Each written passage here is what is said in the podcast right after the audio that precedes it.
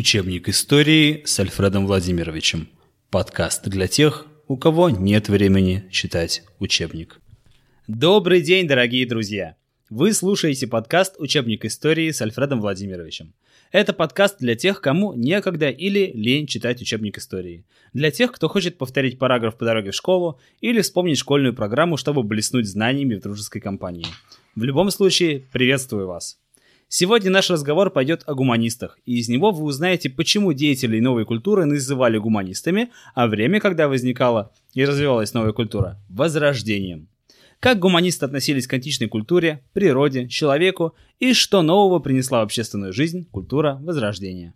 Вслед за ранним возрождением начала 14-го последней четверть 15 века наступил период высокого возрождения, конец 15-го, начало 16 века, когда культура Возрождения достигла наивысшего расцвета. В это время человек стал думать не только о загробном мире, его мысли обратились и к земной, мирской жизни. Сторонники такого взгляда на окружающий мир называли себя гуманистами, от латинского «humanus» – «человеческий». Эти люди умеют ценить время. Их дни наполнены трудом, стремлением понять и изменить окружающий мир. Человек измеряет землю и небо, ни небо не представляется для него слишком высоким, ни центр Земли слишком глубоким, сказано в рукописи 15 века. В эпоху Возрождения стала высоко цениться образованность. Состоятельные люди приглашали ученых, знающих греческий язык, чтобы дать хорошее образование своим детям. Знатный купец Джованни Морелли написал для сыновей записки, в которых советуют читать древних авторов и размышлять над их поучениями, чтобы узнать, как надо поступать в жизни – ведь знание доставляет разуму столько приятного и утешительного, как ничто другое, а наука дает осознание того, что ты человек, а не животное. Много размышляли гуманисты и о месте человека во Вселенной. Знаменитый флорентийский философ в книге «Речь о достоинстве человека» писал, что Бог, сотворив человека, сказал ему «Я ставлю тебя в центре мира, чтобы оттуда тебе было удобно обозревать все, что есть в мире». Гуманистические идеи, зародившиеся в Италии в эпоху Возрождения, нашли отклик и горячую поддержку у философов, богословов, писателей других стран, которые развили их и сделали достоянием европейского общества. Одним из образованнейших проповедников идеи новой гуманистической культуры был голландский богослов и филолог Эразм Роттердамский. Биограф гуманиста, знаменитый писатель 20 века Цвейк, назвал его «славой и светочем своего столетия». Будучи выдающимся знатоком латыни, Эразм Роттердамский комментировал сочинения древних писателей, показывая, как позднейшие невежественные толкования извратили их подлинный смысл. Составил сборник греческих и латинских поговорок, давая возможность читателю проникнуть в мир подлинной античной культуры. Еще в юности, зарабатывая на жизнь частными уроками, он составил что-то вроде наставления для своих учеников, в котором учил их изящно и красиво выражать свои мысли – Позднее сборник был опубликован под названием «Разговоры запросто». Легкий, изящный слог разговоров сделал их невероятно популярными. Книга множество раз переиздавалась на разных языках и в разных странах. Почти через два столетия по распоряжению Петра I она была переведена и напечатана и в России. Но самым знаменитым творением Эразма Роттердамского стала книга, написанная им всего за несколько дней и посвященная своему другу, гуманисту Томасу Мору. Эта книга имеет выразительное название «Похвала глупости». Главная героиня – госпожа Глупость, одетая в мантию ученого, которая произносит хвалебную речь самой себе. Выступая перед многолюдным собранием, глупость убеждает слушателей, что именно она способствует движению мира, ибо божественная сила глупости простирается так широко, что в служении ей объединился весь мир. Глупость создает государство, поддерживает власть, религию, управление и суд. Да и что такое вся жизнь человеческая, как не забава глупости? Вполне серьезно она уверяет, что в этой жизни лишь тот, кто одержим глупостью, может воистину именоваться человеком. Листая страницы книги, читатель начинает понимать, что гимн глупости – едкая насмешка, злая сатира, которыми воспользовался автор, чтобы бичевать пороки общества, высказывать горькие истины, подвергнуть смеянию отжившие традиции средневекового прошлого. Похвала глупости стала своеобразным вкладом Эразма Роттердамского в утверждение новых гуманистических идеалов. В Англии идеи гуманистов, прославлявших физическую красоту и духовное совершенство человека, утверждавших его право на счастье, оказали сильное влияние на Томаса Мора. Этот мудрый политик и будущий первый министр короля учился в Оксфорде, знал несколько языков, увлекался историей, философией и литературой. В начале 16 века Мор написал и опубликовал «Золотую книгу, столь же полезную, как и приятную, о наилучшем устройстве государства и о новом острове Утопия». Необычное произведение поразило воображение читателей. В первой части описывается современная автору Англия.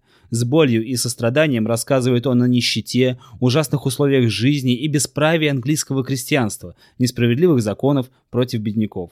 Источник всех несчастий Англии писатель видит в частной собственности. Во второй части книги повествуется о замечательно устроенной жизни людей на острове Утопия.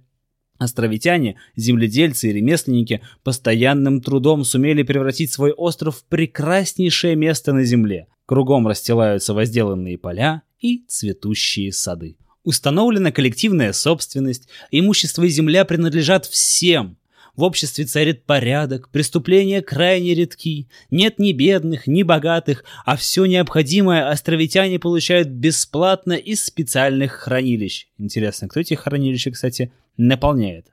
Ну да ладно. Жители острова не завидуют друг другу и один раз в 10 лет производят между собой обмен всего, чем они владеют. Всеобщим уважением пользуются занятия искусством и наукой. Автор описал идеальное государство, продумав мельчайшие детали устройства жизни его граждан. Однако, как воплотить мечту в реальность, он не знал, и поэтому поместил этот земной рай на острове, назвал его «Утопия», что в переводе означает «несуществующее место». Стоит запомнить название этого романа. По сути, Мор придумал коммунизм, который на протяжении большей части 20 века пытались воплотить в жизнь в Советском Союзе. Современник Томаса Мора, французский писатель Франсуа Рабле, в юности был очень религиозен и поступил в монастырь, но оставался там недолго. Веселый характер и любознательность плохо сочетались с монастырскими правилами. Позднее он много занимался наукой, стал знаменитым врачом и одним из самых образованных людей своего времени.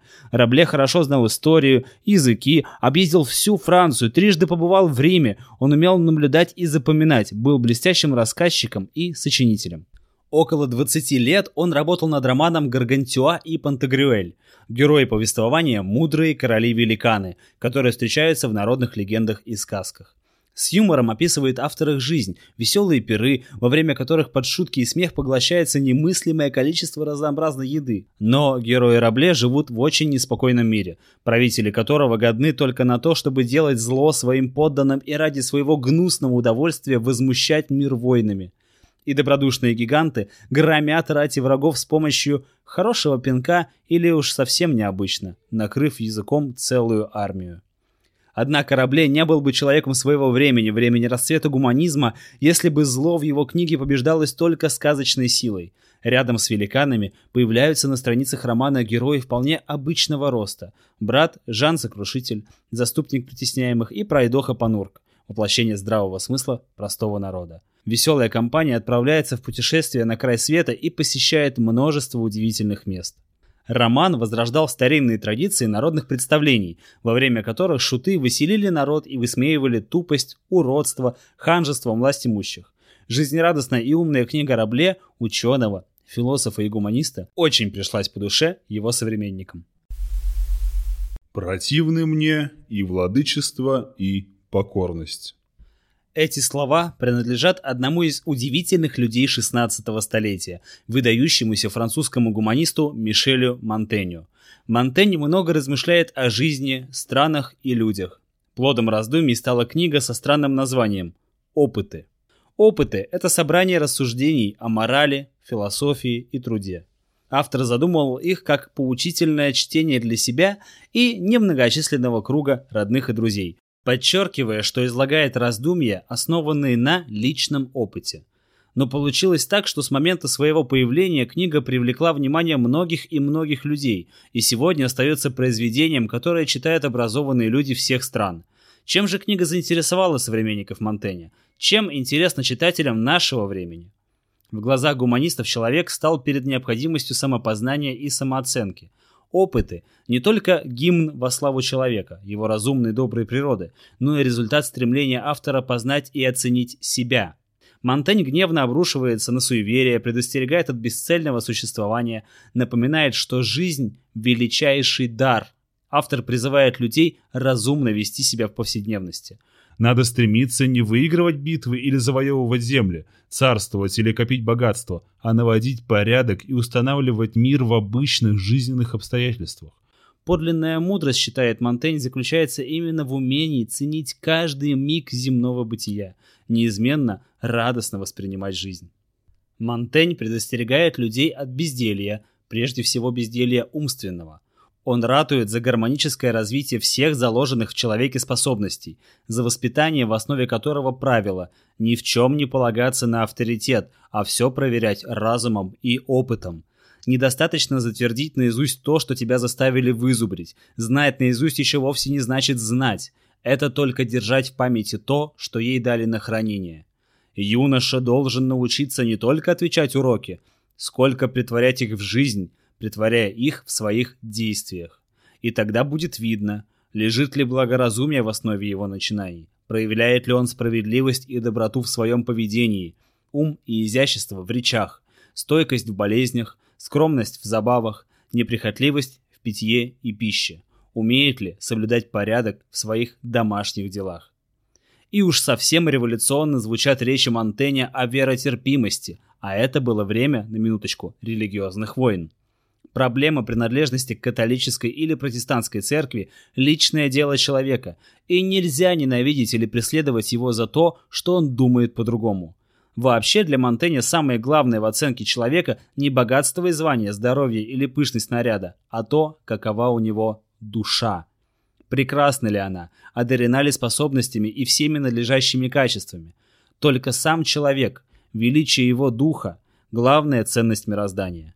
А теперь вопрос, друзья. Как вы думаете, почему рассказ, посвященный Монтеню, озаглавлен «Противны мне и владычество, и покорность»? Подумайте об этом, пожалуйста, обсудите в классе, может быть, с родителями, какие суждения Монтэня актуальны в наши дни, сегодня и для вас. А мы идем дальше. Давно известно, что облик города ярко выражает эпоху. Попробуем убедиться в этом, совершив короткую прогулку по Риму эпохи Возрождения. Итак, 16 век, Рим, духовная столица католического мира, становится центром гуманизма, сменяет угасающую Флоренцию. Новой роли города должен был соответствовать и его облик. Еще за столетия до этого Рим начинает перестраиваться.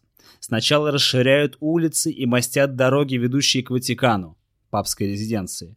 Первым из европейских городов Рим обзаводится своим музеем – Коллекция античной скульптуры, ранее принадлежавшая папе, была выставлена для всеобщего обозрения на Капитолийском холме. В XVI веке перепланировка Рима продолжается. Появляются дороги, ведущие в торговый центр города, благоустраиваются площади. К Ватикану прокладываются прямые улицы, которые украшаются фонтанами и найденными при раскопках античными скульптурами. Самой значительной из построек того времени можно считать новую церковь в Ватикане – Сикстинскую капеллу – в названии увековечено имя заказчика – папе Сикста IV. Огромный зал капеллы предназначался для важнейших церковных церемоний. Роспись Сикстинской капеллы поручена самым знаменитым художникам Возрождения. Среди них был и Микеланджело, который в течение четырех лет один, без помощников, выполнил всю работу, украсив 600 квадратных метров потолка фресками на сюжеты из Библии. Одна из них – сотворение Адама, Бог-творец протягивает руку первому человеку, распростертому на земле, и это прикосновение пробуждает его к жизни. Ну, вы абсолютно точно видели это изображение много раз в течение своей жизни. Если вы забыли, то, пожалуйста, найдите это в интернете, посмотрите, это правда величайшее произведение искусства. Или съездите, пожалуйста, в Сикстинскую капеллу, когда снимут ограничения, и убедитесь в этом воочию центре города во дворе старой церкви Сан-Пьетро архитектор Браманте строит изящный храм Тампето. Сооружение напоминает античные постройки, имеет форму ротонды и окружено 16 колоннами дорического ордера. Все это придает небольшому храму величественный вид. Современники видели в нем модель гармонично устроенного мира. Главным католическим храмом Рима и всей Европы стал собор Святого Петра. В его создании, а собор возводился более ста лет, принимали участие разные архитекторы. Заканчивал строительство Микеланджело, которому было уже за 70 лет. Он раскритиковал почти готовую постройку и за 15 дней вылепил новую глиняную модель. Последние годы жизни он посвятил воплощению своего проекта. Главным украшением храма Микеланджело сделал величественный купол, послуживший образцом для многих европейских соборов. Перед собором Святого Петра установили древний обелиск, который когда-то стоял на арене цирка, где по преданию был распят апостол Петр. На вершине обелиска поместили крест. Итак, друзья, мы познакомились с основными представителями и идеями гуманизма. На протяжении последних 500 лет эти идеи то возводились в абсолют, то не извергались в угоду тоталитаризма и тирании, однако одно мы можем знать наверняка. Идеи толерантности, равенства и основных прав и свобод человека, которые нам сегодня кажутся абсолютно естественными, зародились благодаря первым гуманистам. В следующем выпуске мы поговорим о развитии науки нового времени и основных ученых. А на сегодня у меня все. Слушайте подкаст «Учебник истории» на всех возможных подкастных платформах, делитесь любым выпуском в вашей любимой социальной сети и помните, что история – лучший учитель, у которого самые плохие ученики.